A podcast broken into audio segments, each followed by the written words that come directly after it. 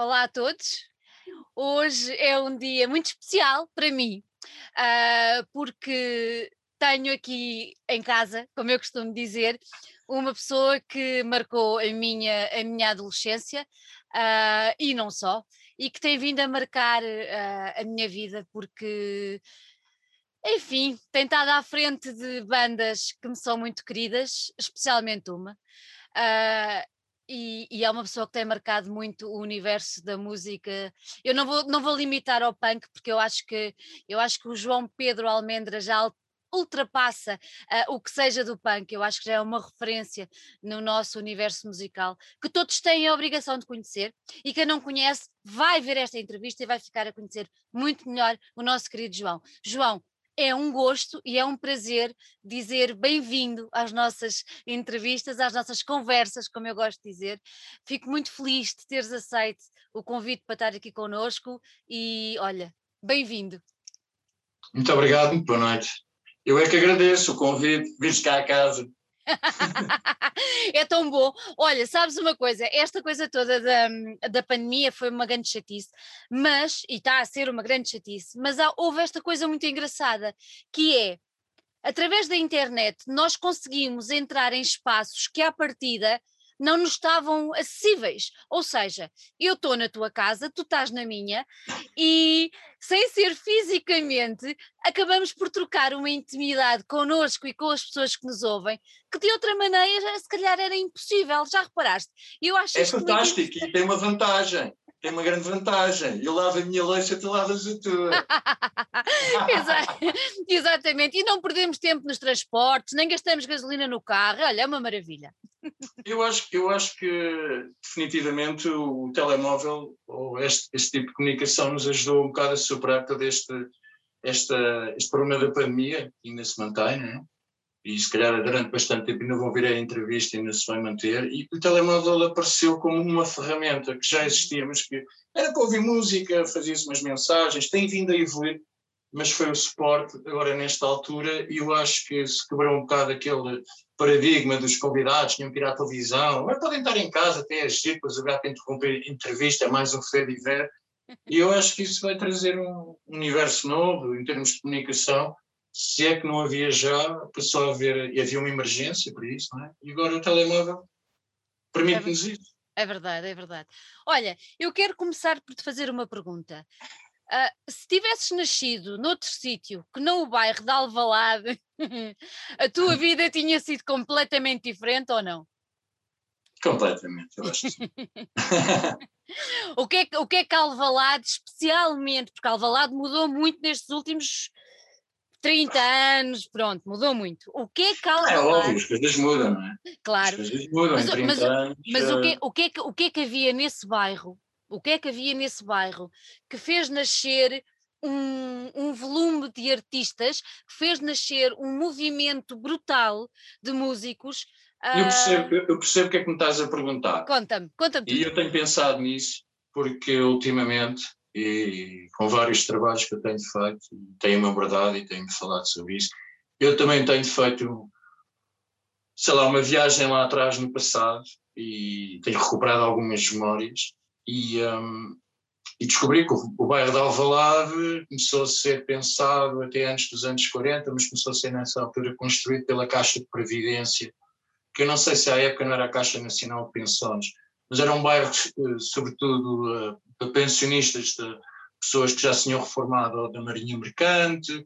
ou da Carris, ou, pronto, ou do, do, comércio, portanto foi um bairro que começou a ser pensado assim, pois obviamente em alguns bairros começaram a crescer alguns prédios, mas uh, o que acontece, e o que acho que acontece em qualquer bairro, é que as pessoas vieram, quase todas se casaram e tiveram filhos, e os, os miúdos foram todos nascendo todos juntos, e era numa altura que ainda se brincava na rua, uh, havia portanto, essa troca e essa permuta de, pronto, de ideias, como de brincadeiras. Eu, por acaso, na minha juventude andei num colégio inglês, mas brincava aqui na rua com os outros miúdos, que tinham uma educação completamente diferente, uma coisa até mais, sei lá, ah, eu vou para a terra, agora nas férias vou para a terra da minha mãe. Eu ficava sempre aqui sozinho com uma raiva. Pronto, muitas vezes não ia, muitas vezes até poderia ir. Tinha um estilo lá em cima, mas eh, sentia-me, pronto, e, eles tinham, eram muito mais livres, eu achava. Eu andava numa escola inglesa, tinha que ter um uniforme, eles aqui na rua davam sempre calções e ténis e eram muito mais livres, eu achava. Olha lá, deste problemas no colégio ou não? Alguns, alguns, alguns. Já querias ser pai Lembro, nessa há um dia que eu nunca mais me esqueço, que nós andávamos de bib, tínhamos que andar com um bib, pelo menos até uma determinada idade. Depois, quando Ah. passávamos para a primeira classe, acho que era só já gravata e casaco, a camisa, cap. Mas lembro-me de. As escadas eram redondas, não, não tem o bico, pelo menos lá na escola inglesa. Que é as pessoas que irem pelas escadas abaixo não baterem nos bicos das escadas e até vão escorregar. Então aquilo é lindo, a gente mete-se na escada e vem sempre a deslizar tipo surf, e a gente fazia surf nas escadas. Pronto, um dia fui apanhar lá pela diretora da escola, que era a Miss Celeste, e apareceu o meu pai, pronto. corretivo, como se chamava a época. À altura chamava-se assim, não era? Já não havia cá violência doméstica, né? Isso não existia, quer dizer, pronto. Eram outros tempos, as coisas eram um bocado mais rudes, e era, era, não era antes do 25 de Abril, ainda havia aquela mania. Ah, yeah. Debater. eram, eram outros tempos. Eram outros tempos. Tu andaste nesse colégio até que idade?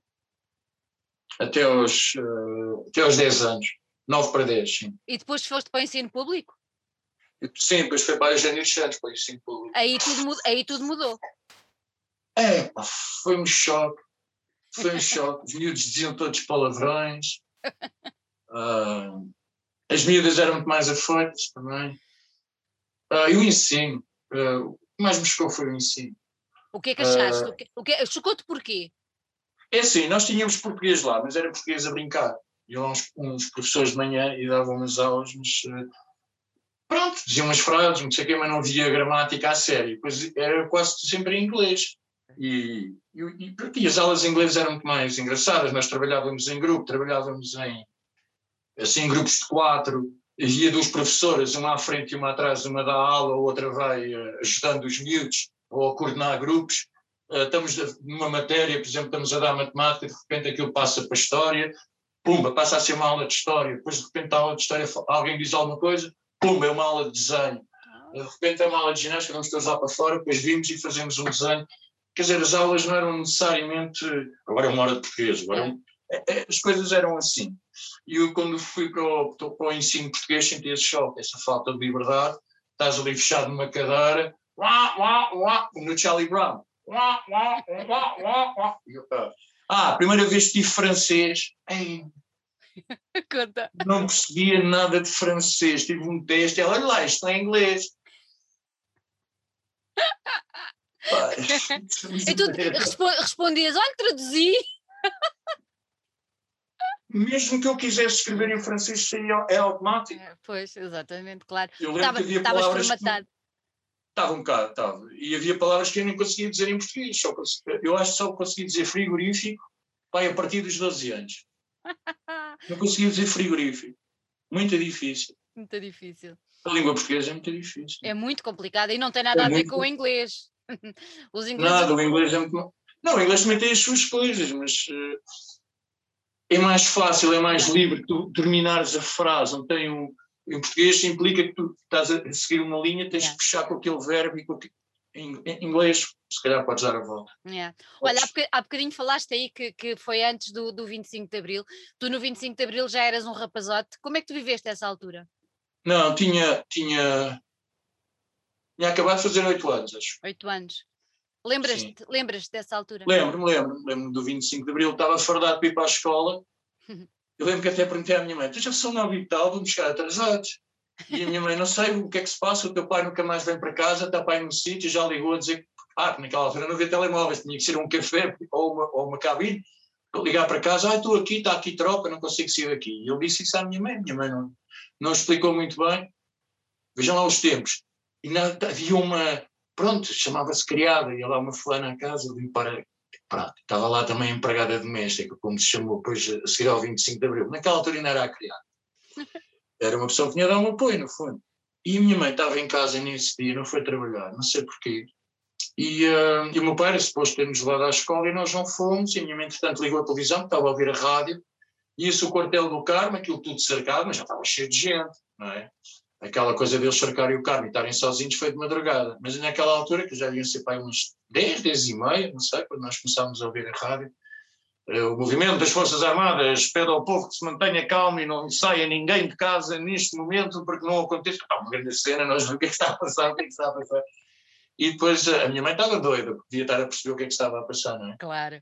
O meu pai não, não nos conseguia vir buscar. E eu, e as fichas não há escola. não vai ninguém à escola. Ah, o meu 25 de abril foi um bocado assim, pronto, estavam lá os gajos em cima dos tanques, um em cima lá de uma guarida, ah, hoje é um dia especial, desde 1920. Acho que era o Salgado Desenho. Salgado Desenho. E, uh, e, ah, pronto, o Salgueiro Maio, pronto, lembro disso tudo, não é? As pessoas lá todas, quer dizer, esse, dia está gravado na minha cabeça, estará sempre, é um dia que eu não me esqueço. Ah, eu percebi o que é estava a acontecer, eu percebi que estava a ver ali qualquer coisa que era histórico. Olha, e depois, e depois, sentiste o impacto da mudança uh, de regime, ou seja, que tu saíste da, ah, escola. Depois foi, a, depois foi a vinda toda dos, dos, dos retornados. retornados. Havia bastantes aqui, às vezes com caixotes à fora, fora dos prédios, com pessoas a manifestarem-se, fascistas, fascistas, e as pessoas a tentarem guardar os caixotes com as coisas delas, tinham acabado de ser expulsas. Foi um bocado complicado, havia um misto de uma data de coisas. As pessoas se sentiam espoliadas, depois que achavam que as pessoas que vinham do estrangeiro estavam a regressar, portanto, aí Portugal abriu, vamos, ah, estes devem ser fascistas, foram para o estrangeiro. Portanto, havia toda essa confusão, havia ali um mal-estar geral, as pessoas estavam todas muito confundidas, as pessoas estavam fartas da guerra, muitas mães tinham perdido os filhos e, e uh, gerações, imensas gerações, já, eram já 14 anos, bem, eram assim, já, já, eram pelo menos quase duas gerações. Bem, o país estava cansado, uh, era Lisboa e pouco mais, Lisboa é Portugal, o resto é paisagem, porque é mesmo. Só agora, ah, agora vais a, sei lá, vais a Coimbra, vais a qualquer lado, tens lá, tens lá tudo. Mas naquela altura, saías daqui, chegavas aqui fora de Lisboa, era estrada terra batida. E, um, epá, pronto, passava um velhote com um burrito, a estrada nacional, por exemplo, ias para o Porto, era, era, uma, era uma estrada com uma faixa de cada lado, montes de acidentes, não sei o quê. Não é como hoje em dia estas autoestradas todas. Era um país diferente. Uh, mudámos, mudámos. A senhora, a senhora com, com, com a carroça, com as alfaces, com quatro ou cinco filhos, dos doze que tinha, não era? Ali só podia levar quatro ou cinco. Yeah. E era tudo assim, as senhoras da fruta a venderem na rua a fugir à polícia, porque não tinham dinheiro para estar ali na praça. Yeah. Havia muita coisa, muita miséria escondida. Depois a seguir ao 25 de Abril saltou muito. As pessoas todas do campo a migrarem para aqui, montes de barracas. Sempre houve, já havia, já havia, até nos anos 60, mas aí foi a explosão. As pessoas todas a vir da África também e foi tudo assim, bardum, bardum, bardum. Segundo me lembro, duas troicas em Portugal, por essa altura. Eu lembro que cortavam a eletricidade durante o dia, só vinha à noite. Depois também não havia água, nós, eu ia aqui ao MEC, íamos buscar baldes de água para trazer para casa. Havia bichas para o pão e para o leite. Um, sei lá, houve uma que acho que eu teve a Troika, mas já metia o Carlucci e a CIA, e depois, porque diziam que ia haver uma guerra civil uma guerra. e que Espanha ia invadir Portugal e, e não sei o quê. É pá, uma grande confusão. Era puto, mas a gente vai vivendo estas coisas e o hum. tumor que isto, que isto causa. Depois era os Estados Unidos, a União Soviética, a guerra nuclear, o auge da Guerra Fria, não há o fim do mundo. É pá, quer dizer, isto já está aqui uma conjuntura, não é? Já Olha, esta.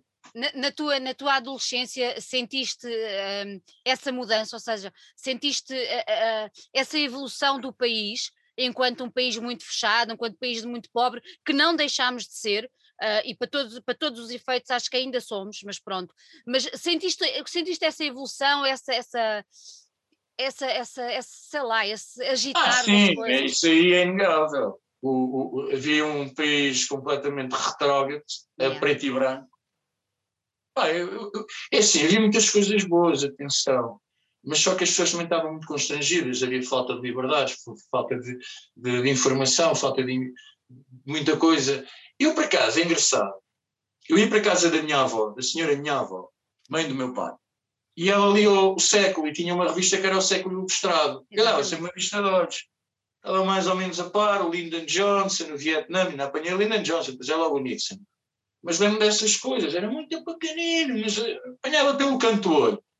Acho que nessas coisas sempre fui muito. e ali aquelas revistas todas, sorvia mais ou menos. Eu lembro, às vezes havia umas reportagens mais antigas, ou sobre os nazis, ou sobre o assassinato do Kennedy. O que é isto? Quem, são esta, quem é esta gente? Pronto, eu sempre gostei muito de história e sempre fui muito curioso. E essas coisas todas, portanto, em casa da minha avó também já me despertavam uma certa curiosidade e tinha uma noção mais ou menos do que é que estava a passar na época, embora a gente não tivesse aquela, não houvesse informação política. Isso não havia. A seguir ao 25 de Abril, epá, então aí, quer dizer, há uma explosão enorme, as pessoas sectarizam-se todas, politizam-se, há uma descoberta, não é? Quer dizer, eu acho que o país ainda se está a arrumar. Eu, eu acho que país, Eu acho que sim, porque os outros países todos já tinham tido esse percurso antes da Segunda é. Guerra Mundial. Tiveram a Segunda Guerra Mundial, enquanto nós aqui. Tivemos calminhos. Sim, graças a Deus também, não é? Uh, e depois uh, continuaram, não é? Tiveram já, tiveram já várias crises depois disso.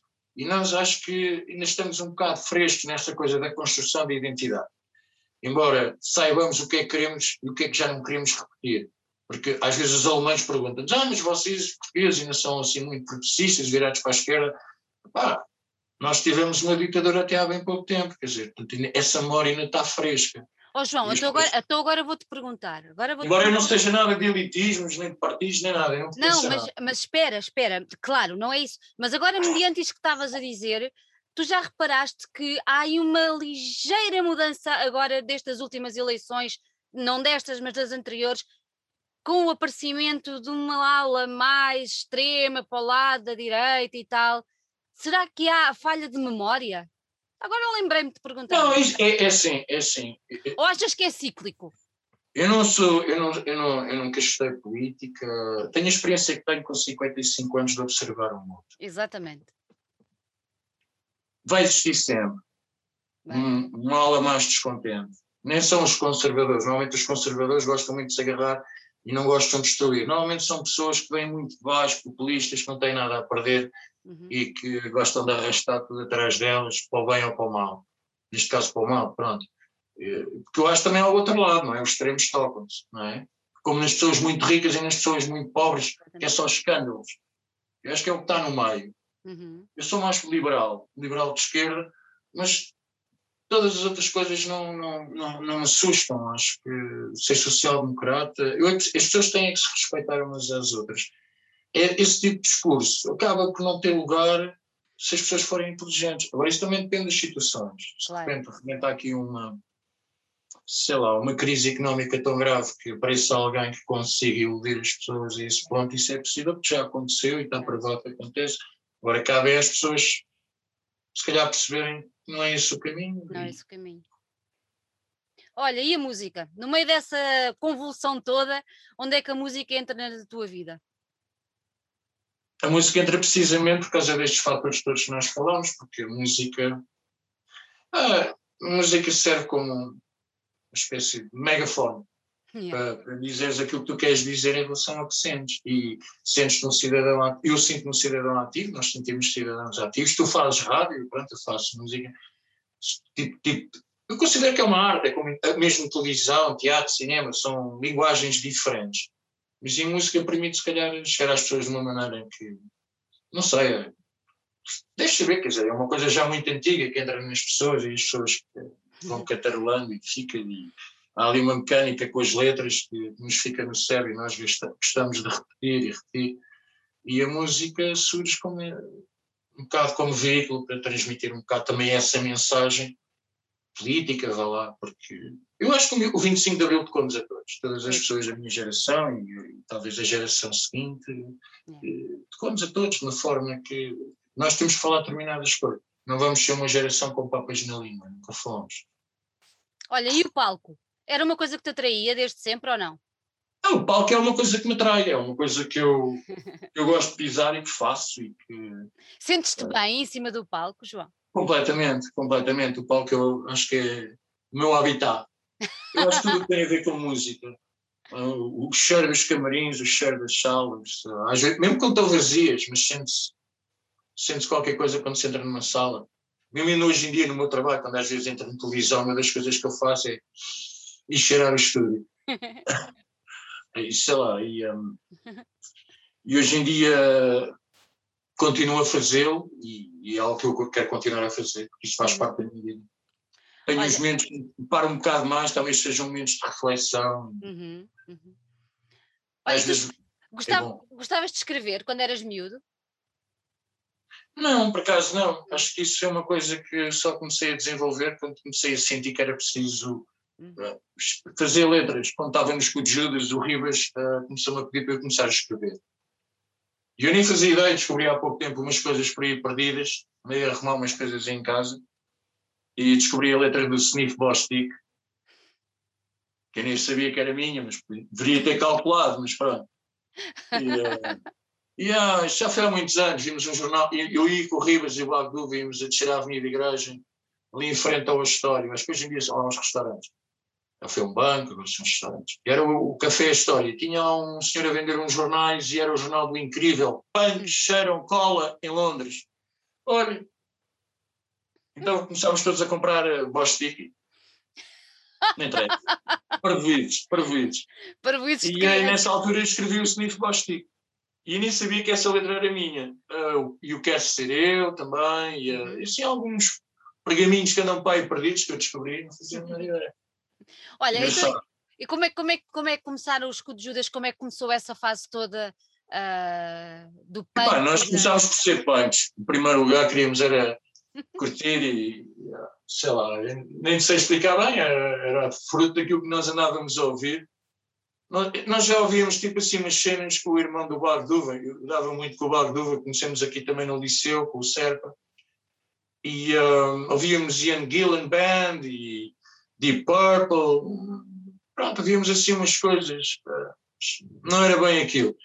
E depois começámos a descobrir o punk, e eu lembro-me que foi um bocado quando conheci o Serpa aqui no liceu, uhum. o Serpa tinha uma grande coleção de música já do Interrail que ele tinha feito, mas também na rádio, ouvi o António Sérgio também na rádio à noite, algumas coisas na rádio comercial à tarde, passa publicidade, mas então, era mesmo. Tenho é umas cassetes ainda com a Ana Bola na comercial, e o António Sérgio, e uh, lá, o Jaime Fernandes também, quer dizer, havia assim umas quantas pessoas. E, uh, e havia vários jornais, havia o Sete, havia o Êxito, havia o Blitz, havia a Música e Som, também eram revistas de referência, embora depois também o Record e a Bola, e assim, o Diário de Notícias, o Diário de Lisboa, o, pronto, que não sei se quase todos os jornais desaparecidos, né? faziam quase todos uh, publicidade à, música e aos concertos, tinham sempre um artigo a seguir ao desporto, de cultura, parecia sempre um artigo de, de, de música. Portanto, tudo isso, depois apareceu o Rock Rendezvous, quer dizer, todas essas coisas geram um polo de atração, ouvir estas coisas todas. E depois lembro-me que apareceu aquele primeiro boom de música portuguesa, com os cavalos de corrida. Isso matou-me, os cavalos matou-me. E uh, os chutes também, o Semen. E todas essas coisas, acho que fizeram despoltar, quer dizer, eu, olha, vamos fazer também. Se eles fazem, a gente também faz. E, um, e depois, quer dizer, foi o congregar também da, daquilo que estávamos a sentir, daquilo que ouvíamos, uhum. das coisas todas também, das notícias que nós víamos, tudo que estava a passar à época. Havia aqueles conflitos todos do Afeganistão, a Rússia invade o Afeganistão, é, mais ou menos por aí, sabe? Uhum. talvez até um bocado antes. Sim, por ali para 85, 86 essas coisas todas começaram a mexer connosco. E, uh, e, e, nós precisávamos de falar disso, guerra nuclear e, e, outras coisas que mexiam connosco. Sentiste necessidade de ter uma voz, não é? Vocês tinham necessidade Sim, de... senti, uh, senti essa necessidade. Uh, eu digo senti, falo sempre por todos, não é? Gosto sempre de... Às vezes eu tenho um bocado de dificuldade até falar na minha pessoa sentíamos todos. Eu fui ver Mata Ratos à Espal, eles já falavam nisso, os Grito Final falavam nisso, os Crise Total também. Quando nós com o Judas começámos, foi um bocado. Uh, queríamos também entrar no movimento e reforçar, reforçar, também sermos mais uma banda. Nós já nos conhecíamos todos da Feira da Ladra, íamos vender coisas para a Feira da Ladra, já conhecíamos os punks da Almada, já conhecíamos o Bad Punk, lá a tribo toda dos punks da Almada. Uh, também eram bem engraçados, bem à frente do seu tempo. Nós tínhamos era as nossas rivalidades, mas isso, é, isso é, era, era, só, era só entre nós. E, uh, yeah. Nós rimos com isso. Mas éramos todos, miúdos, éramos todos muito miúdos, olhávamos assim todos com muita desconfiança uns para os outros. Quem são estes gajos? Estes gajos também serão, pá. Mas uh, pronto, e, e encontrávamos depois todos no, no rock, encontrávamos de manhã na feira, depois íamos para o rock. E um, sem nos conhecermos, não é? Depois começámos a perceber que estávamos todos ali a beber da mesma cultura e queríamos todos o mesmo, embora fôssemos de sítios diferentes. E uh, eles começaram-nos também a ter um bocado de respeito, porque eles achavam que o pessoal da Alvalade era tudo. Pois, exato. E então betos estavam lá. Pá, tivemos muitas chatices, não tanto com eles, mas por exemplo quando íamos ao bairro alto, na altura ainda havia as pessoas residentes do bairro alto, portanto havia as velhotas, os filhos, os filhos é que tomavam conta das ruas, havia as prostitutas e os chulos, havia os jornais, o Record, a Bola, havia os jornalistas, nós às vezes entrávamos, por exemplo, no estádio, que já fechou, já fechou. e sentávamos numa mesa e o Sr. António, não era o Sr. António, mas pronto, agora não me recordo o nome do senhor, e, uh, e o senhor dizia, pá, sentem-se aí, arranjei uma mesa, sentem-se aí. Então estavam duas meninas da noite, né? mais o seu, seu dito acompanhante, sei lá, um jornalista qualquer, um velhote daqueles do tempo lá da, ainda dos anos 60 das barricadas quando está a pira, não sei o quê, a gente sentávamos nós, o maluco estava lá, pá, e de repente naquela mesa estava ali um. Pá, já estávamos também todos assim um bocadinho. Estava tudo já.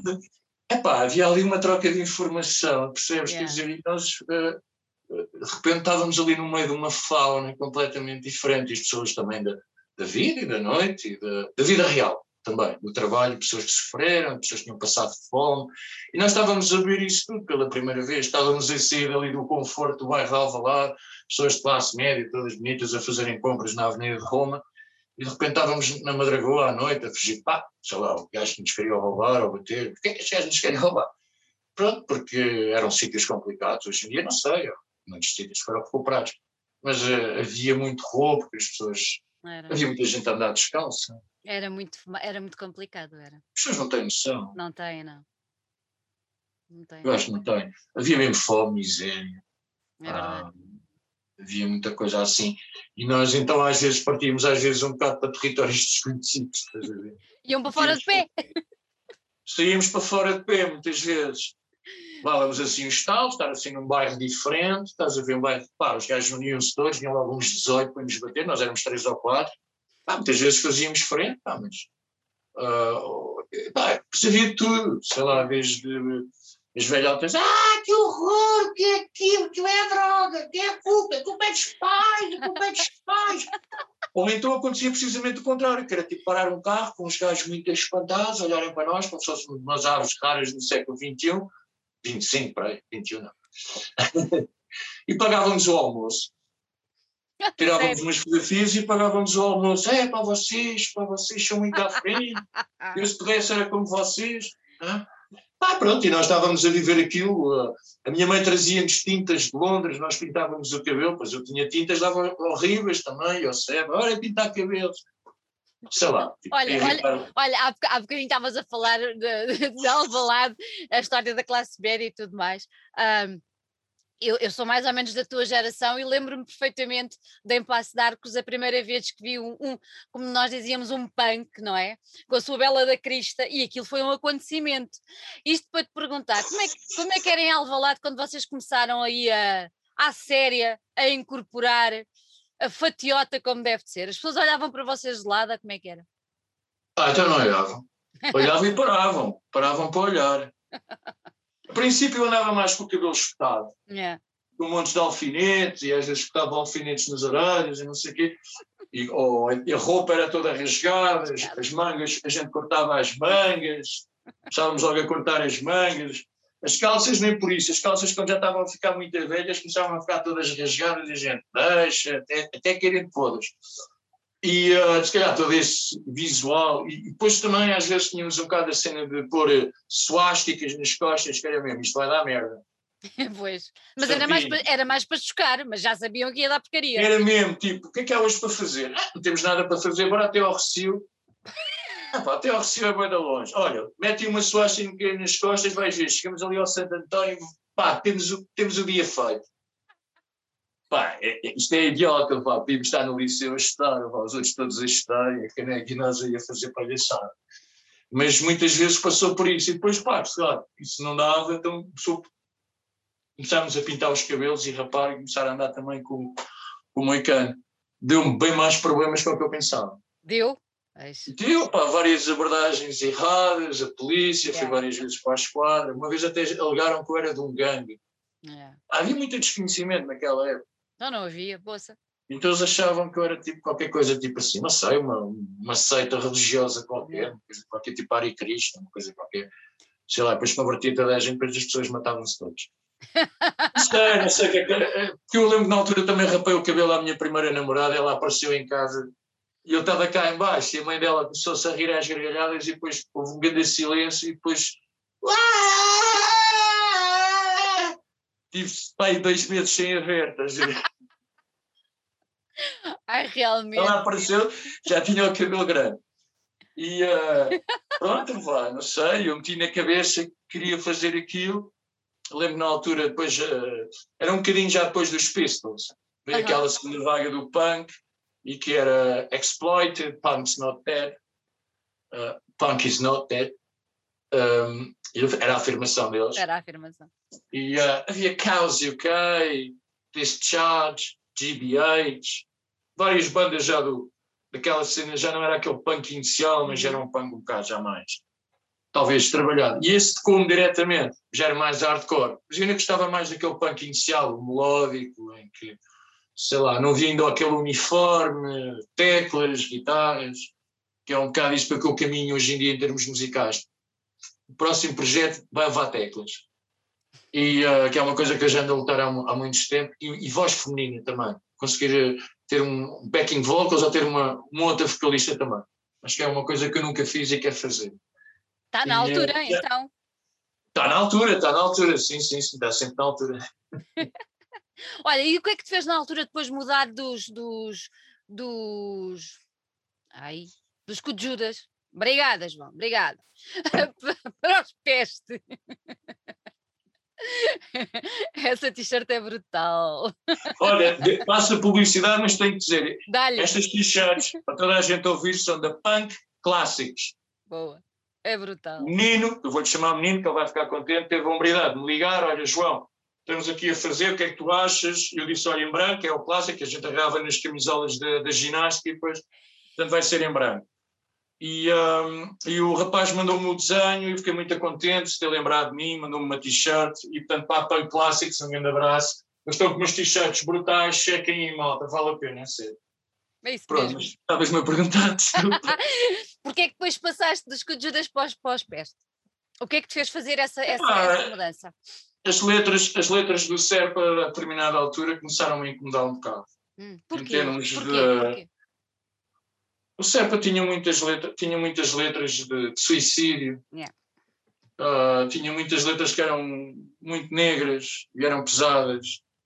E uh, havia ali qualquer coisa, não sei, havia ali qualquer coisa que depois, mais tarde, depois vemos, pronto, quando o Serpa se suicidou, eu, eu não sou pessoa de deixar nada, eu falo das coisas diretamente, quem está gosta, eu, eu não escondo nada, mesmo sobre mim próprio nestas merdas e uh, infelizmente uh, tomou uma decisão errada, não sei porque yeah. escolheu assim, as coisas não, ele achou que se calhar as coisas não estavam a correr tão bem. Não sei, tomou uma opção errada, eu acho, na minha opinião. Há sempre, há sempre uma possibilidade de a gente se conseguir redimir perante pelo menos nós próprios, nem que a gente faça reparações perante os outros e epá, tentar fazer que as coisas sejam melhores. Epá, hoje, tentar viver o dia a dia, eu acho que a pandemia me tem ensinado isso um bocado, viver o dia a dia. E foi complicado. Outros, é? Na altura as letras do Serpa já me incomodavam. E depois também não conseguia mexer ali do anarca sádico e o suicídio e a solução. Foi um bocado complicado para mim ter que sair dos Escudo Judas e passar para os Pesticida, porque foi a minha primeira banda e, e de repente.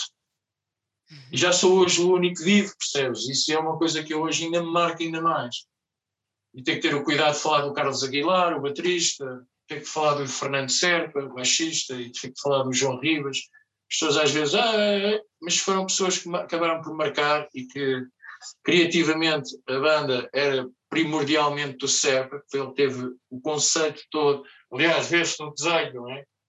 Yeah. Isto desenho da morte. Isto foi uma das coisas que depois.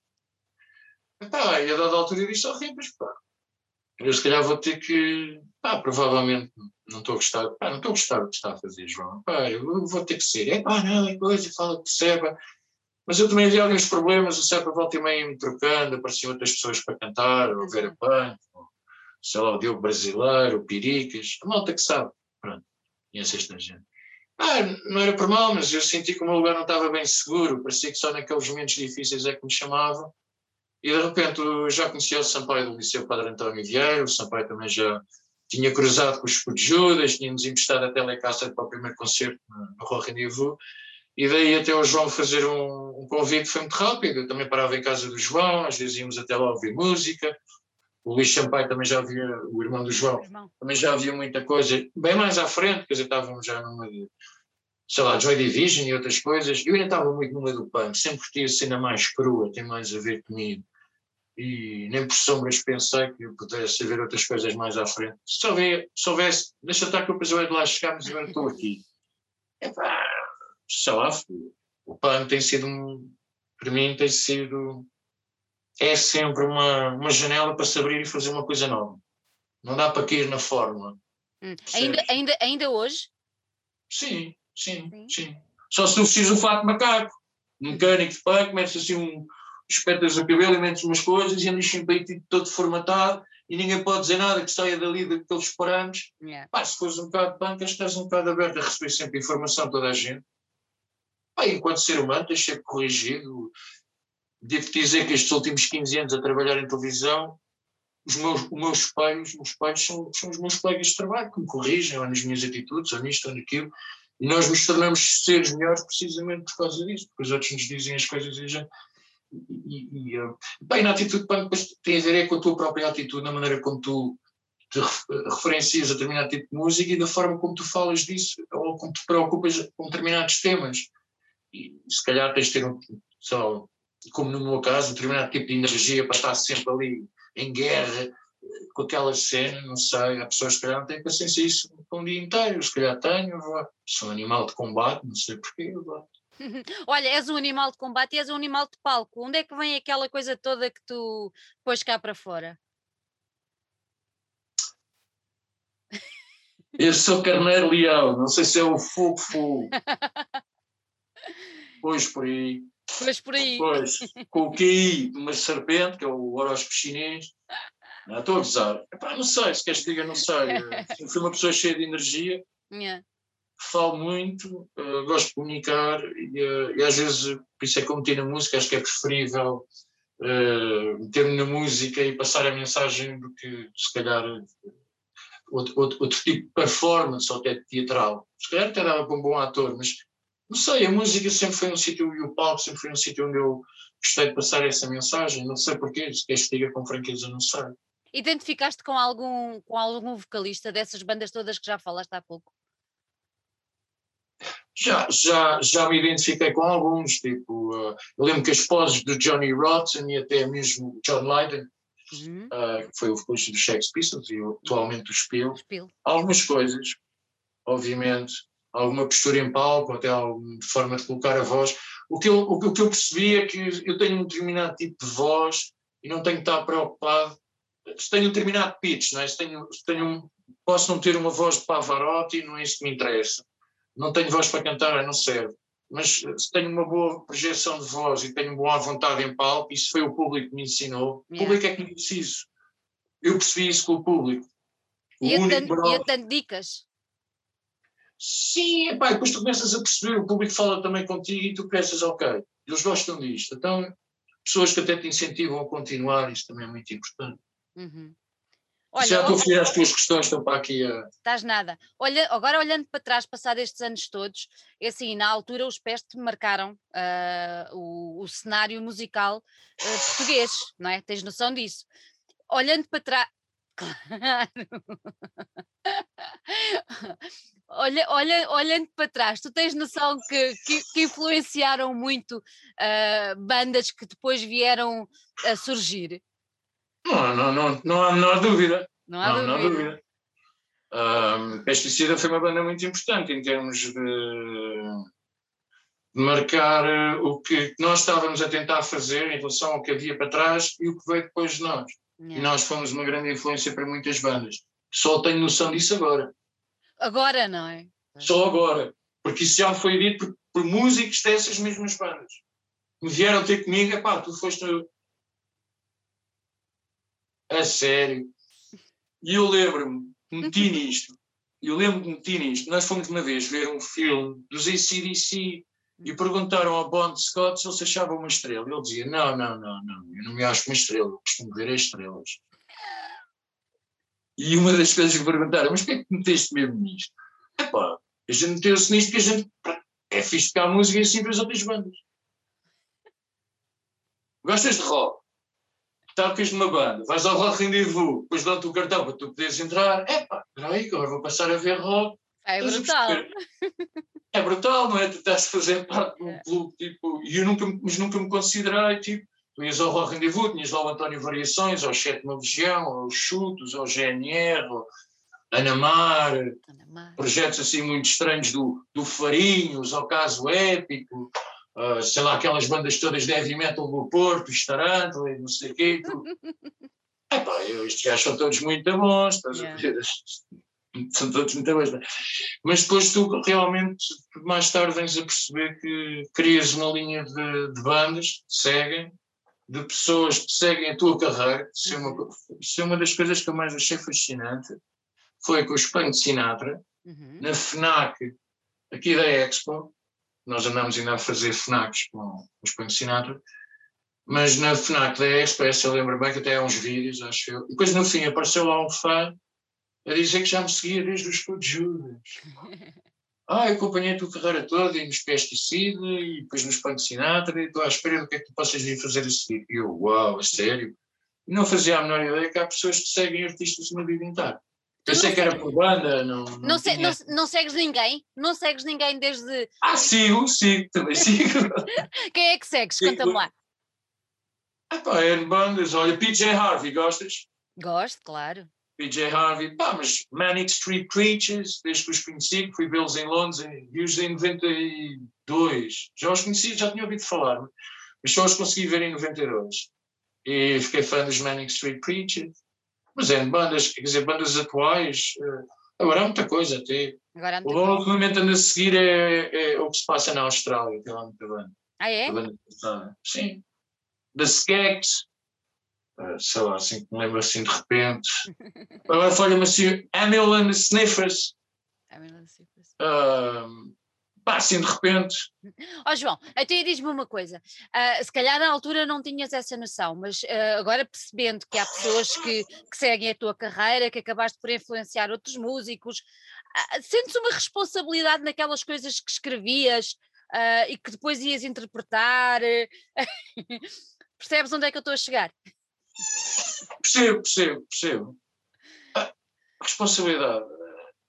Na altura, se calhar, não sentias nada Responsabilidade para comigo próprio em, em ser em ser verdadeiro, verdadeiro. as coisas que eu estou a dizer que me acredito têm de ser ditas daquela maneira e ser e, e, muitas vezes escreves as coisas algumas não tens noção dessa realidade mas imaginas que seja mais ou menos assim escreves uhum. assim e depois vens a constatar que é mesmo assim ou que vai acontecer assim isso é que é o mais assustador yeah. Yeah. Sei lá, a família em stress é um bocado a brincar, mas fala da violência doméstica. Violência. Que hoje em dia. Ah, e nós já falávamos nisso um bocado a brincar, família em stress, o marido vai para casa, rapar o tacho, encher a barriga, dá porrada como se fosse um, na mulher como se fosse um bicho qualquer, e um, a gente nunca escreve as coisas a pensar que às vezes estás a fazer um pequeno retrato de alguma situação que tu viste e que achaste que deveria ser contado, Mano, vai passar pela cabeça, estás a fazer um retrato do futuro, estás a ver? Isso é assustador. É assustador. A maior parte das vezes acontece isso com os músicos, né? a gente está a escrever uma coisa, quase todos, eu acho. E as pessoas muitas vezes, até os próprios fãs, quando uma banda sai com algo, ah, os gajos estão aqui a dizer, e depois, passado dois anos, aquilo revela-se. É. Eu lembro que escrevi uma letra posso, para aquele álbum, o Sampaio convidou-me para integrar de novo os Pesticida para o projeto do álbum Cai no Real. E eu achei que devia fazer isso. E gostei muito e tive muito prazer e até trabalhar até com o Nuno Rafael, o Marte Cir e, e com, com, o João Alves e foi, foi muito giro esse disco. E há lá uma altura que eu escrevi uma letra que era o Bevinho e numa parte de, da letra eu digo lá festa rija, festa brava e eu lembro nós estávamos um dia num, num concerto e meteram-nos uma garrafa de vinho que se chamava Festa Rija. Parecia que, à medida que a gente ia tocando, a letra ia se concretizando de várias formas. Tudo aquilo que estava na letra aconteceu. De alguma maneira, de uma outra, embora algumas fossem metáforas, e são, e é. Yeah. Caso não há pão, todos ralham e ninguém tem razão. Isso é uma máxima, não é? Mas fomos reunir essas coisas todas, mas depois, não sei por carga d'água, parecia tudo uma palhaçada, mas aquilo batia sempre certo. Alguém dizia alguma coisa, olha, o gajo está a dizer o que nós dissemos. Yeah. Isso é estranho, isso é muito esquisito. Isso é, é muito estranho. esquisito. Não sei, acho que há uma capacidade por parte de, de previsão por parte dos músicos, não sei. É a Os maneira músicos como olham. são um bocadinho loucos, não sei. é a maneira como olham para a sociedade, não é? conseguem ler. Acho que conseguimos absorver uh, coisas, coisas da sociedade, se calhar as das pessoas ou não ligam, não estão tão preocupadas. Ou... É isso. Olha, tu cantaste sempre em português? Nunca te passou pela cabeça cantar em inglês? No, Jesus, no, never, ever. Why would I? Why would I speak in English or sing in English? Because uh, I live in Portugal, right?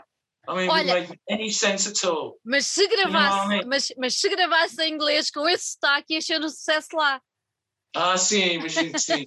mas isso já foi depois de ter lá vivido. Pá, mas este, não, eu, eu destruí foi o meu inglês todo. Ficou mesmo.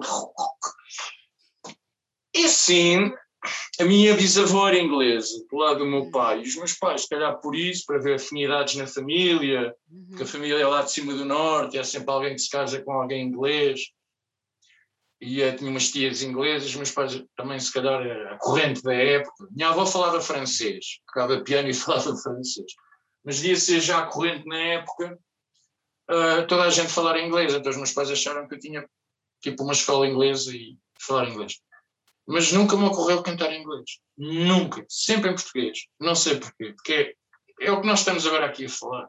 Uhum. E não me faz sentido. Porque não em castelhano? Hablar em castelhano, não? Não, eu sou português, sou de Lisboa, sou mais, então estão malucos aqui, está tudo bem. Uh, francês, pá, mas para quê? Eles, eles são, olha, o maior exemplo de todos Hum. E isso foi, giro. Eu estava no Rock in Rio, pá, 60 mil, Motorhead, ah, o uh, que é que foi mais? Agora não lembro da outra banda, grande bronca. Mas eram os, os Motorhead, era. Pronto, não interessa, era uma outra. Bem, Megadeth. Foi no dia do metal, não foi? Megadeth e Rammstein. Sim, foi, foi, foi. E eu vi os. Uh, fui lá para ver o Lenny, tudo bem. Megadeth, não conhecia. E Rammstein surpreendeu-me completamente o espetáculo. Não seria o género de música que eu consumo em termos de, de onda, pá, mas um espetáculo brutal. Aconselho vivamente a quem nunca, ninguém, quem nunca viu. Yeah. É um espetáculo. Pronto, mas é alemão. É alemão. Ex-filho! Ex-filho! Eu virei-me lá para um gajo, pá, o que é que, que, é que ele está a dizer? Sei lá, meu, estou a curtir, ué. Porque é que nós temos que mudar, não é? Porque é isso, porque é que nós, nós podemos cantar em inglês, em francês, por isso um gajo vamos, olha, vamos todos cantar em mandarim, porque lá é um bilhão, bem, eu acho que não é por aí. Eu acho que não é por aí, nós temos até, deveríamos ter essa consciência que agarrando na nossa língua temos bastante mais marcado do que nós pensamos. Nós, acho que as pessoas não, não gostam de arriscar. Ir para a Espanha, ir à Galiza, ir muitas vezes à Galiza, eles consomem muito a nossa cultura, adoram o Zeca Afonso, percebem-nos perfeitamente como nós os percebemos a eles, não é? E, portanto, há, aos nossos irmãos galegos, ir à Espanha também, porque não? E, uh, epá, e se calhar começar a habituar os brasileiros ao nosso discurso, ir lá, forçar a barra. É um bom uh, mercado. É um, é um mercado de 230 milhões, é, pá, por amor de Deus, quer dizer, é um Os ingleses conseguem fazer essa triangulação com os Estados Unidos, o que é que nós não conseguimos fazer com o Brasil? E depois a África, Angola, Moçambique, é. mesmo Olha, para intercâmbio até de sons. Como é que tu olhas para como, como, é que tu olhas para o, para o universo da música cá pelo Burgo hoje em dia, cá em Portugal? Como é que tu olhas para o que se passa cá? Ah, até há algumas bandas que estão, que estão a tentar e continuam a tentar fazer coisas. Há muito projeto pessoal. Há, há muitos músicos hoje em dia fazem os seus projetos pessoais. Lançam três e quatro e cinco temas. Uh, continuas a ter hip hop e uh, aquele som de rua spoken word, desculpa lá o termo, spoken word, pronto, uhum. de, aquele tema de hip hop de, também é muito político. Pá, e bandas rock, deverás ter algumas, quer dizer, agora assim, no momento não posso estar assim. Uhum. Mas tens, tens projetos. Agrada-te o que está a passar? Achas que há abertura para do público para ouvir música portuguesa de vários géneros? Bem, isso depende, depende de vários fatores. Depende das bandas aparecerem. Uhum. Quanto mais bandas, melhor. melhor. Depende das rádios e todas estas plataformas apoiarem cada vez mais. Uhum. Para que haja, eh, para que, por exemplo, no meu caso aqui, está, haja aqui um, um interesse, as pessoas que veem esta entrevista, há aqui um legado, um passar de informação, as pessoas vão ouvir, vão ver o que é que aconteceu, quem quer ser músico, depois de uma leva de 100 ficam 50, desses 50 sobrevivem 10, é como em todo lado. Uh, e essas pessoas terem, terem raízes, poderem conseguir, ou se querem fazer coisas, serem autodidatas e querem fazer as coisas por si, uh, tem que haver testemunhas, tem que haver testemunhos, tem que haver uh, toda esta informação. As rádios têm que apoiar, tem que haver revistas, tem que haver, não sei, outro tipo de, de suporte que, que ajude a música a continuar. Os bares têm que mudar um bocado o, o paradigma que hoje em dia é pôr.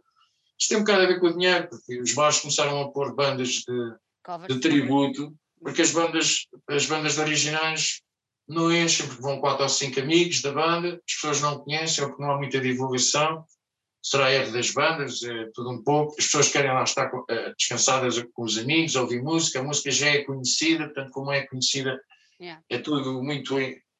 Não há aquele risco agora já de, ah, vem uma coisa nova, vamos ver.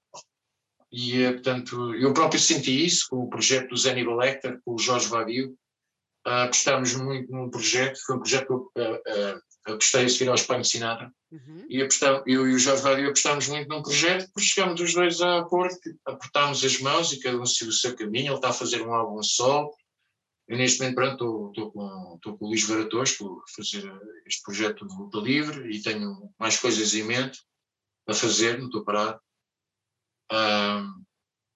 e o que acontece é que naquele momento já os Espanho Sinatra tinham sentido o embate da Troika. Ir a qualquer bar não, não nos iriam pagar.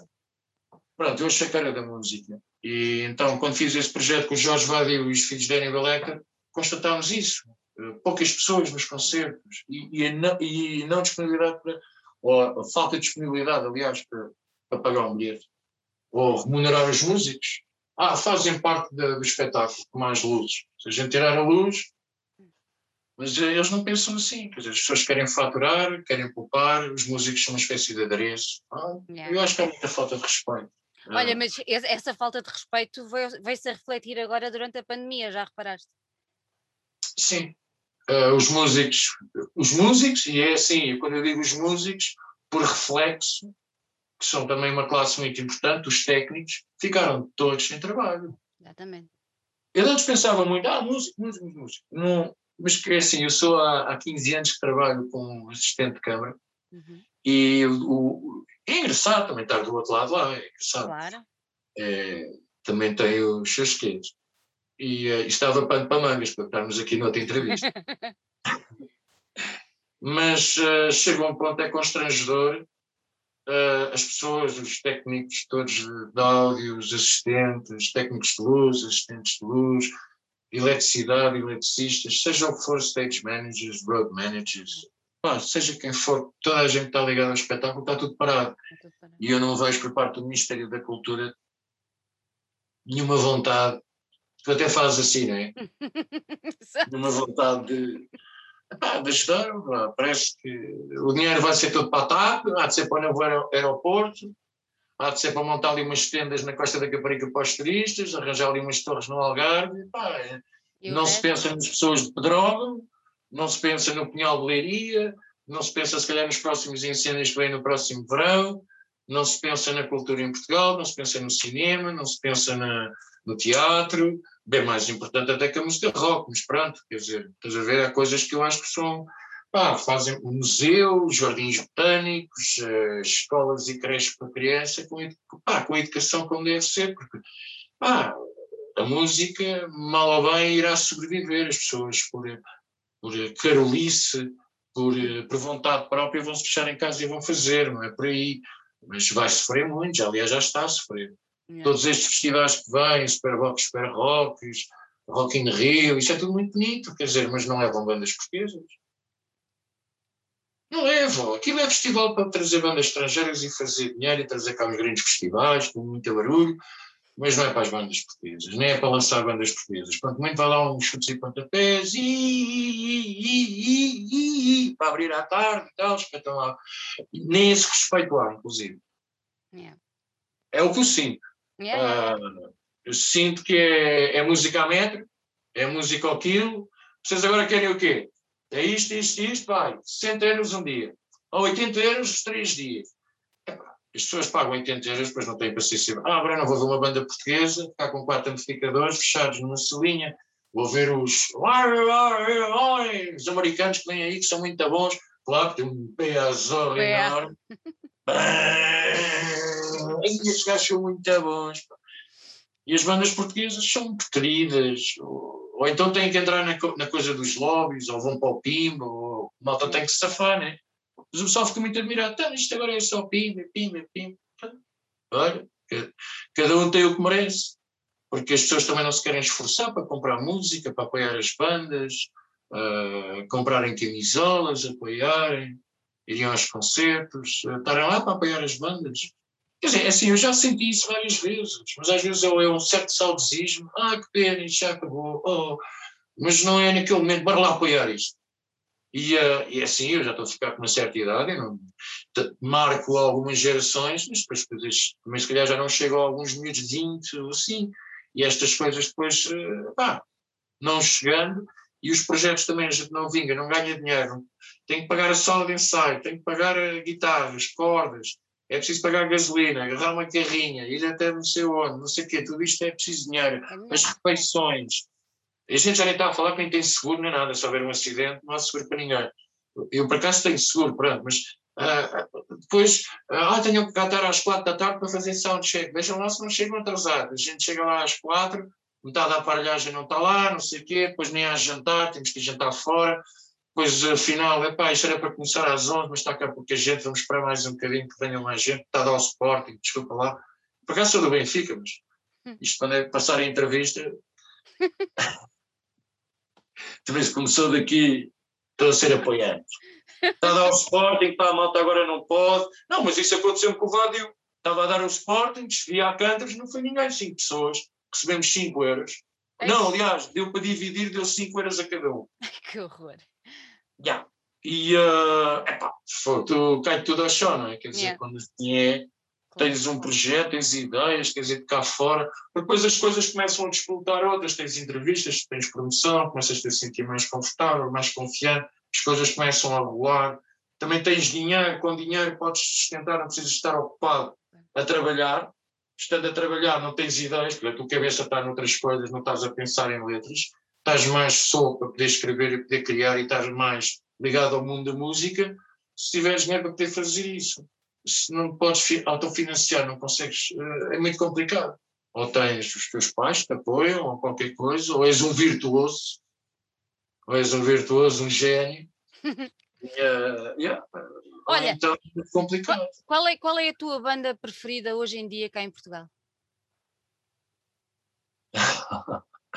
Minha banda preferida hoje em dia cá em Portugal. Porque, pá, eu, eu, é assim, por acaso acho que não tenho assim nenhuma, nenhuma assim particular. Tenho uma banda que eu gosto muito de dizer que é minha, uma das minhas bandas eh, favoritas por causa da forma como o Manel Cruz canta, que são os Ornatos Violeta. Grande Mas, escolha, eh, grande escolha. dos projetos todos do Manuel Cruz. Não, fala sério, não tenho que estar aqui. É uma coisa que eu gosto, não sei, acho, acho piada, acho que reconheço-lhe um gênio que é, é muito característico e tem uma, uma forma de estar que é. Sim, epá, este gajo não é português, este gajo é extraterrestre. Este gajo é extraterrestre. Mas tem, ele acaba por ter uma forma de estar também muito punk, já reparaste? É, é, é, é, Depois anda sempre com um caderninho, escreve letras. Eu sei que eu acompanhei uma, uma dada altura os concertos do Explode, depois faz desenhos, escreve letras e metade daquilo ainda nunca saiu. Pronto, extremamente brilhante, gosto de mencionar. Ah, gosto muito dos chutos, uh, obviamente, os chutos é assim uma banda. Uh, gosto muito, muito, muita coisa de GNR, muita coisa engraçada hum. lá pelo meio. Ali um, ali um meio, ali uma, uma fase que já piada. Um, só tem muita banda que eu gosto. Não, sei assim explicar. Uh, gosto de boa música. Boa música. Claro. Sim. Oh, João, Também gosto de algum fado, não, não curto é, é, é lá com carradas e centenas toneladas da mesma música, mas consigo ouvir um bom fado, um bom fado moraria, ali uma boa desgarrada. Ah, yeah, é giro. É giro, não é? Desgarrada. fado malandro. Fado malandro. Olha uma coisa, uh, vai ser lançado daqui a pouco tempo um documentário sobre a tua pessoa. Uh, e eu queria te perguntar, primeiro, como é que surgiu esta ideia? O, é realizado pelo Paulo Antunes, e eu gostava de saber se foi ele que te aproximou para fazer esta ideia, para fazer este projeto. Se assim foi, como é que tudo se processou e o que é que tu achas disto? Eu acho que é estranho. Enquanto, enquanto, enquanto João Pedro é muito estranho mas já me estou a começar a tentar habituar à ideia. Eu acho bem que te habitues. A cena surgiu de alguma maneira, uh, pelo menos pelo que o Paulo me disse, surgiu na cabeça dele quando, uh, quando o Paulo começou a fazer uh, umas entrevistas e umas perguntas para o, para o filme do, do João Ribas. E ele disse-me, depois que mais tarde, mas disse-me que na altura pensou que, olha, este gajo tem, tem sumo tem aqui sumo que chegue para eu, para eu espremer para poder fazer aqui um filme. Mas eu lembro que me encontrei com o Paulo, com o Paulo Antunes, primeiro para lhe agradecer. Paulo, quero-te agradecer. Aliás, pedi para me encontrar com ele aqui em Alvalade, ele veio aqui comigo aqui aos Corchéus, fomos ver um café e eu, olha Paulo, era para te agradecer primeiro e acima de tudo por teres feito um filme sobre o meu mano, meu mano Ribas, meu mano João Ribas, que ele merecia acima de tudo. Uh, e é um filme que acho que retrata muito bem o João, o João Ribas. E, uh, e obrigado por teres feito, porque é um documento que fica, pá, e, pá, ainda bem que foste tu que o fizeste, portanto também é um, é um independente. Ele tem um outro trabalho, não sei se já viste, uma pequena curta que é que se chama Metamorfose. Has, de ver, has de ver, ele tem um, ele tem um trabalho engraçado. E eu, e eu, portanto, agora até quando vi depois o filme do Ribas também gostei muito da, da, da, da forma como ele uh, gosta de trazer as coisas de uma forma viva. Gostei muito, gostei muito. Uh, talvez no, no primeiro, no do João, houvesse ali talvez uma certa inocência quando ele montou o filme, ele depois mais tarde até me constatou, mas aprendeu as suas lições com isso. Depois agora, quando foi para fazer este filme, ele achou que era era de fazer porque ele achou que tinha sumo suficiente, pelo menos com a minha pessoa. Embora, quando eu fui ter com ele, era um bocado para fazer, mas fazer um filme sobre os escudo de Judas e fazer um filme sobre Alvalade. Okay. Um bocadinho fala de Alvalade e dos planos de Alvalade e os escudo de Judas. E o escudo de Judas, é pá, chateei o escudo de Judas, pá, o escudo de Judas, pá, o escudo de Judas, pá. Pá, se calhar aquilo mexeu tanto que ele sentiu mesmo necessidade de, então, de, pronto, de fazer um filme. Não sei porquê, deve ter reunido material suficiente para conseguir fazer um filme e achou que era que era viável o suficiente para fazer um filme e fez um filme. Não, era, não estava nada à espera, isto foi tudo um bocado inusitado, estás a ver? Se lá o pessoal pergunta-me, pá, este ano, 2021, eu, olha, a música do Pedigree não estava à espera, porque era para ser o disco ano passado, em dezembro, e foi tudo adiado para este ano. Era um projeto que eu, estava, que eu estou a ter com o Luís Baratos, o Luís convidou-me, estou a adorar e, e uh, estamos a fazer uma aposta naquele formato e nunca tinha passado. Pronto, tem, tem, tem montes de jazz, eu até fiquei um bocado intimidado com o projeto, quando o Luís me apresentou o projeto, eu, não, não queres um maluco aqui, não, não, coisa e tal, João, tu tens a tua cena, bora lá fazer, eu, não, tu és doido, eu, pronto, e o Luís convidou-me e tentado também um bocado a, a expositar e a puxar por mim, tanto nesse aspecto. E, uh, e o filme acabou por se fazer durante a pandemia. Uhum. Uh, o Paulo não capta muito, uh, por acaso, uh, as pessoas que vão passar na rua, nem um bocado no princípio, nem não usavam máscara. ou então uh, nos sítios onde estamos não se vê. Não se vê as pessoas com máscara. Ou porque nós estamos a falar para a câmera e estamos sem máscara. Porque o filme foi feito ao longo de. Foi, foi o ano passado. Começámos ali no final de 2019 e tivemos o ano 2020 a, a gravar e ele também teve a entrevistar várias pessoas. E, um, e nós... como, é, como, é, que ele escolheu as pessoas para entrevistar? Tu tens lá gente incrível. Eu acho que o Paulo teve o cuidado de tentar entrevistar pessoas que me conhecessem e pessoas que estivessem próximas de mim, mas também pessoas que não tivessem também já falado no filme do Ribas. Uhum. Fossem uh, portanto, pessoas que não tivessem já intervido e que não tivessem já aparecido, para não tornar para dar também destaque a outras pessoas. Claro sei lá. Uh, outras também mais, muitas mais poderiam ter falado, uh, mas o Paulo disse não dava para, todo, para tudo nem para todos. Portanto, o filme tenta ter ali uma hora, uma hora e dez. E para ter esse formato, uh, houve muita fotografia que eu lhe dei que não ficou, houve muito, muitos cartazes, muita coisa que não ficou. Portanto, não dava para pôr a informação toda. Não dava para pôr tudo. Então agora fa fazem depois uma sequela. Sim, eu já falei ao Paulo que ele ia fazer um, agora uma coisa tipo como se chama Director's Cut, que era eu, pronto, eu, eu, fazia uma revisão e digo, olha, põe isto e põe isto e põe isto e põe aquilo. Não dava para pôr tudo, uh, pá, mas pelo menos ficou feito e está feito. Uh, acho que nos transporta uma época. Uh, assim não cai no esquecimento essa época. Exatamente. Tem também uh, o testemunho de várias pessoas e pá, eu acho que as pessoas vão, vão ver uma época que não vão descobrir uma época. As que, as que passaram por isso vão redescobrir muita gente que já não via há muito tempo. Também tem esse lado para mim, que é ver muita gente que já desapareceu ou que eu já não vejo há muito tempo. Mas também uh, é, não é reviver o passado em Bryce, mas é um bocado não esquecer o que foi feito, que as pessoas tenham sempre memória presente e que, e, e que as coisas custam, as coisas, as coisas custam, demoram tempo a construir.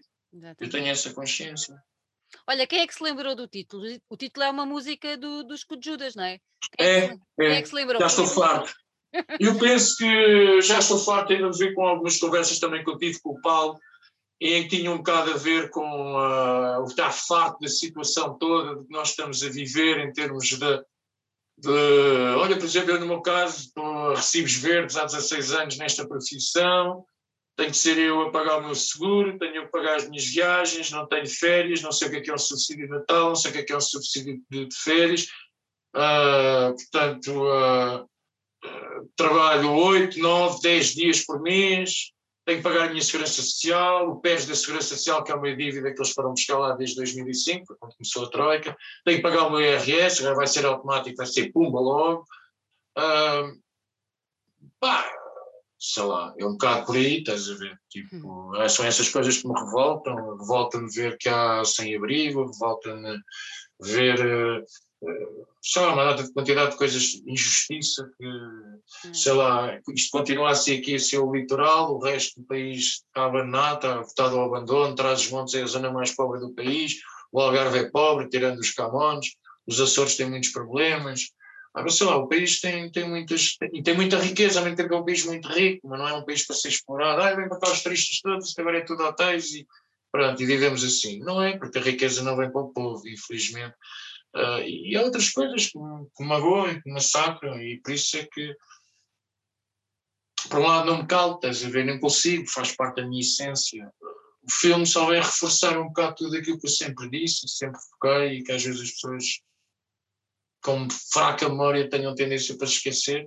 Eu e os meus pares, todas as pessoas que comigo uh, vivem esta, esta dupla vida de ser músico, mas de ter sei lá, no meu caso não tenho filhos. Só o Sampaio tem três filhos, uh, o, o Luís, pronto, acho que já tem os miúdos criados, a minha crescida, mas todos eles tiveram que passar por dificuldades, vários miúdos à escola e ter que, e ter, e ter, que ter o suporte, ser música o tempo inteiro. É impensável em Portugal, ou és um grande maluco, hipotecas metade da tua vida, e hoje em dia, como no meu caso, vivo no T0, estou a recibos verdes, uh, não sei, é tipo um misto de. com alguma satisfação vejo as coisas, mas eu pronto, às vezes também me faz sentir triste, sabes? Uh, sei lá, mas uma coisa que eu, eu até fiquei admirado de terem feito o filme, porque normalmente em Portugal normalmente faz sempre quando as pessoas morrem. O António Feio foi à gala, acho que foi na Sicários. Muito obrigado ao meu cancro, se não fosse o meu cancro, eu não tinha ganho este, este galardão, este prémio, este Oscar, ou whatever.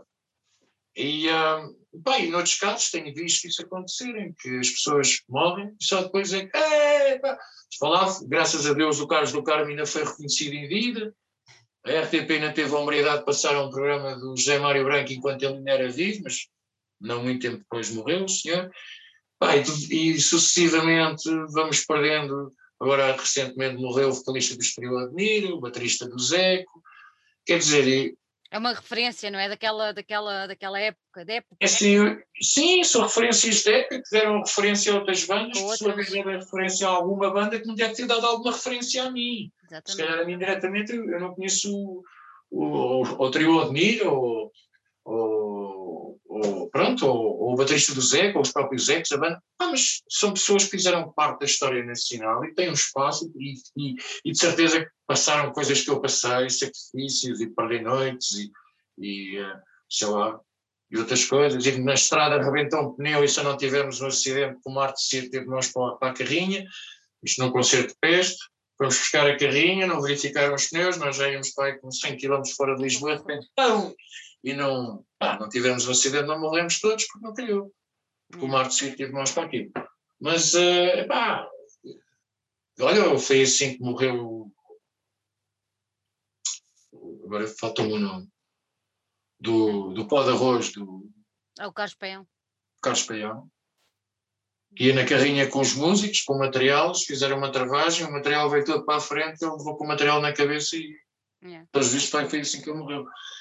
E os músicos não deveriam ser obrigados a, a ter que levar com isto, acho que deveria haver um certo respeito pelo trabalho dos músicos.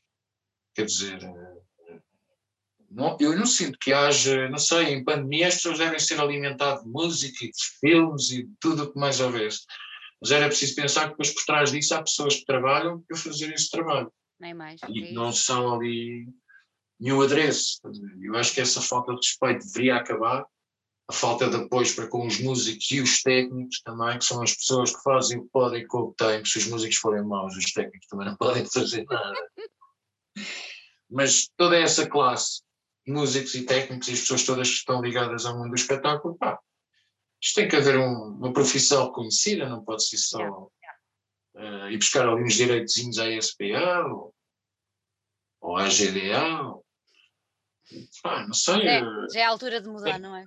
É complicado, é uma luta muito complicada. Depois é, é uma coisa que tu tens que acreditar, que tens que convencer os teus familiares, os teus amigos, os teus, aquilo é aquilo que tu acreditas Pá, muitas vezes tens que vestir um uniforme 24 sobre 24, seres, seres aquele animal de combate. E, pá, vestir, vestir, vestir, as letras, viver as letras. Escreves as letras, mas tens que as viver. As, as letras têm que ser verdadeiras, Não é só dizer as coisas e não as sentir. Não. Yeah.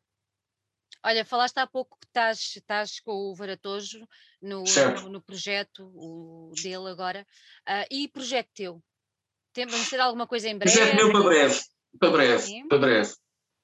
Já antes da pandemia estava a pensar nisso uhum. e uh, só que entretanto como se meteu o projeto de luta livre do, do Luís e saiu agora o disco, Técnicas de Combate, onde eu canto o pedigree.